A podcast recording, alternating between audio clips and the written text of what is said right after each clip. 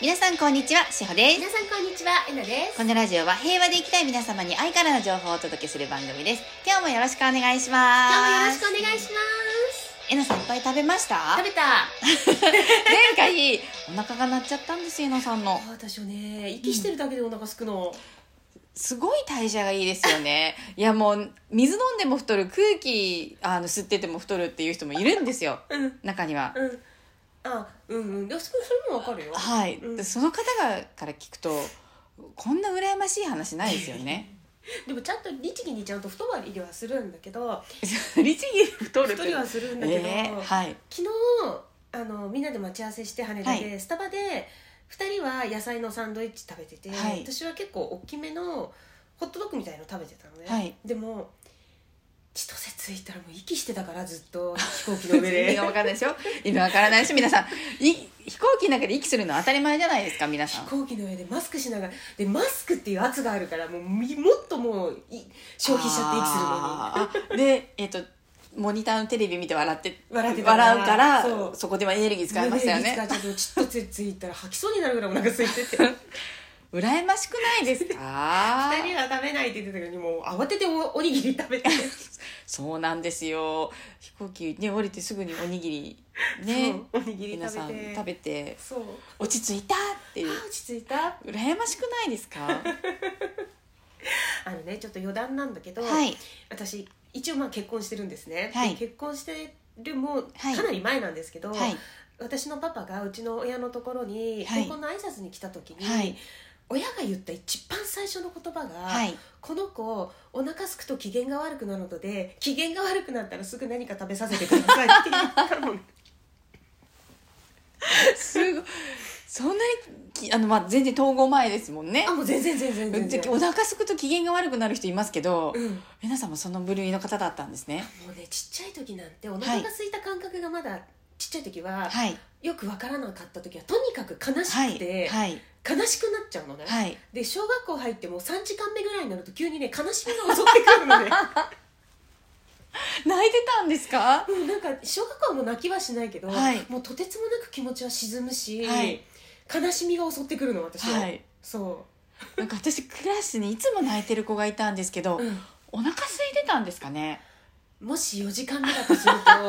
腹が空いてる可能性はある、ですね、うん感情がわからないですもんわねかんないのまだあんあまりのその痛みとうかんっていうのうも、んお腹が痛くて泣いててもそれがお腹が空いてお腹が痛いのか、うんうん大人の感覚だとお腹が痛いだとトイレなのかなとかそうあのね覚えてる、はいちっちゃい時私ねお腹が痛いお腹が痛いってずっと言ってて、はい熱があったっていうのがまだね多はい分ね、五感に対してうのん神経とこわのかんないですよはい糸がそうちゃんと形成されてないんだよね、はい魂と五感ってはいいうのがねはいそうですよね、ううんんだって肉体とエネルギー体の、うんうんそのコントロールっそうそうそうそうそうて理解もありあるし、うんうん表現もまずできないしそうそうそう言葉を知らないからそうそうそうそうそうそれは難しいと思います。そうなんだよね、うん、そうだからもしかしたらその子はお腹が空いてたのかもしれない、そうですよね今思うとうんはい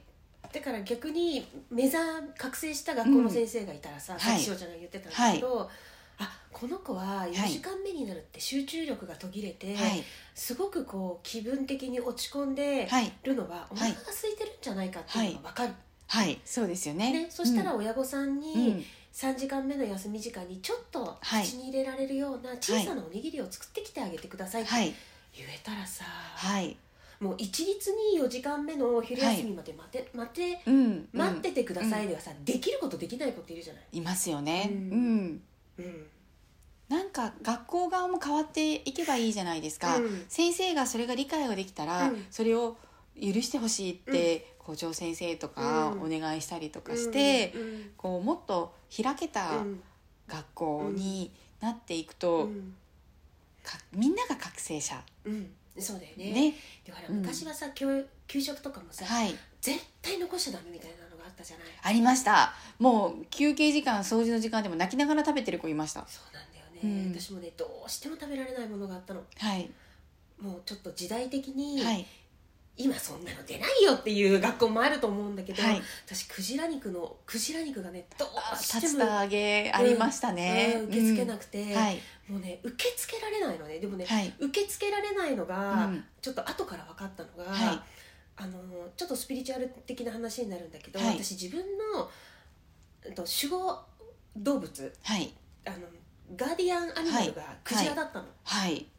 それは食べられないですよだからもうね、えもう受け付けないなんてもんじゃないのようんね、うんうん食べられないですよそうなのねでそれがまあ私は今メンタルトレーナーって言ってるけれど元はスピリチュアルから入ってるので、はいそのスピリチュアルの時に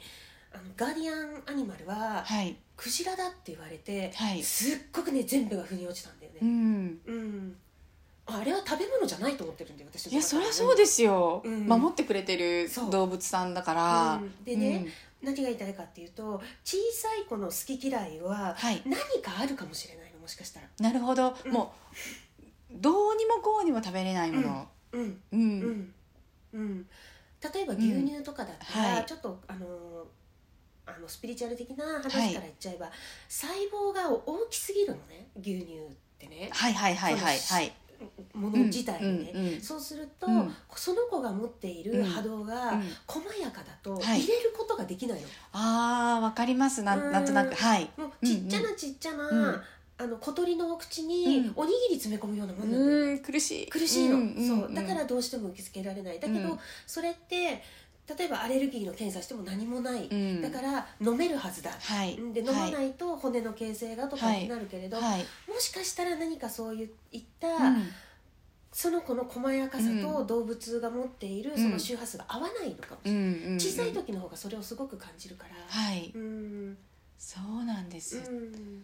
そうなんですかそうで私すハごムいはハムとうんソーセージの加工肉は OK だったんだけど、はいお肉は食べられなかったのちっちゃい時そうなんですかあの動物さん全う般あの鳥豚牛さんうん特にね牛が食べられなかったはいうん、うんうんうんうでんそれも、はいもうどうやって食べたらいいのかが分かんないはいぐらい食べられなかったのね、そうだからね何かあるかもしれないでそういうのをさ、あの結局覚醒者っていうのになると、それがスピリチュアルの何のとか、はいうん物理的に何のっていうう、んここの訳がなくなるところから、はい全体を多面的多角的に見れるようになるんだよねはいだからその覚醒した先生とか覚醒した教育者って必要なの、うーうんん今の時代ではいいやちょっとこの子には牛乳は合わないんじゃないですかってなんかこんな話とかしたうら、なんんかちょっとしなんかちょっと怪しいんじゃない、って思われるかもしれないけど、うんうんそれをきちんと目に見える形とか、うん人に伝わる形で話せるようになるんだよね、だってすごく理解できますもんうんうんうんうんううんうんん、好き嫌いじゃないんですもん体が受け付けないものうんを無理に入れるってね、拷問じゃないですか、拷問で本当拷問ううんんうんだからその覚醒された先生が、うんそのもう本当にフラットな状態で、うんそれをうん受け入れて、うんそれを噛み砕いて、で、うんえっと3次元のうん先生が、ね、上司の先生とかに掛け合っていただくと、また、うんうんうんそうだねなんか大人になる試験でさ、はいあの一応18歳だの20歳だのが成人っていうのはあるけれどさ、はいこの覚醒者になるのがさ、はい本当の大人みたいなさ国になるといい ねいいです ねはい、そしたらみんなさ、うん例えば40歳になってもさ、はい、子供の資格しかまだ持ってなかったらさ、うん必死にやるんじゃないそうですよね、うんで子供さんの方がもっとね、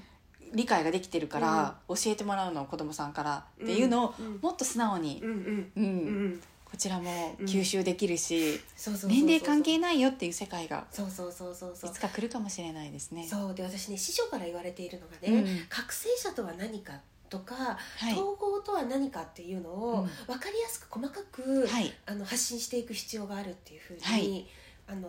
言っていただけた言っていただいたのね、はい、だからあのそのあたりもね、はい、細かくねやっていきたいなと思うんだよね、はい私誰よりもうんこの統合っていうこのはい手法はい、を細かく細かく分かりやすく教えるっていう自信がすごくあって素晴らしい、はい、結局じゃあ統合って何なんですかって言う言ったらはい、うーんとね揺れ揺れ幅のない、多面的多角的に物事が見える成熟した他者のこと他者も自分のようにおもんばかれる人間性っていう感じ、ううんん他者の生き方すらもおもんばかりながら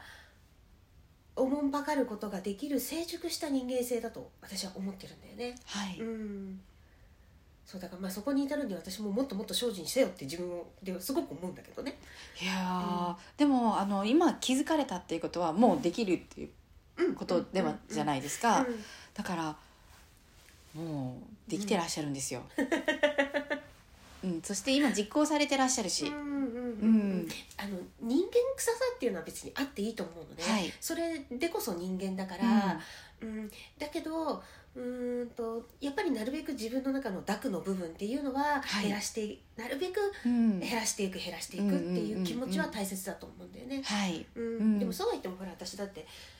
すぐお腹空いたりとかさ、はいうん、そういうそれは、うんね人間臭さは残ってるしね。ね、食べないと生活、ね、人間生活はできないので、 そうこそうそうそのうねぬいぐるみがねそうそうそうそおう腹空いちゃうんですよそうですそうです、うんだからあのちょっと覚醒者とか言うとみんなの中でなんかすごいモビルスーツスーパーモビルスーツ手に入れるみたいな感覚がちょっとあはいるんだけど、、はいい、やそうじゃないっていうことうをんちょっと伝えていきたいなって思う、はい、うんそれはまた次回そうだねはい、うんゆっくりうんうん聞きたいなと思います、そうあと覚醒するってどういうことですかっていうのも、んんもっともっとこう分かりやすくそうそうそうそう皆さんに教えていただきたいなうんっもちろてんおもちろん伝えいただきたいなとうん思もってちろんなんか覚醒するってうんなんかねうんもう生活がいつも豊かでみたいな、うんうんそうだよね、ね引き寄せがいつもできるみたいな感覚になってると思うので、うんそのあたり教えてください、 わかりましたということで皆さん良い一日をいってらっしゃい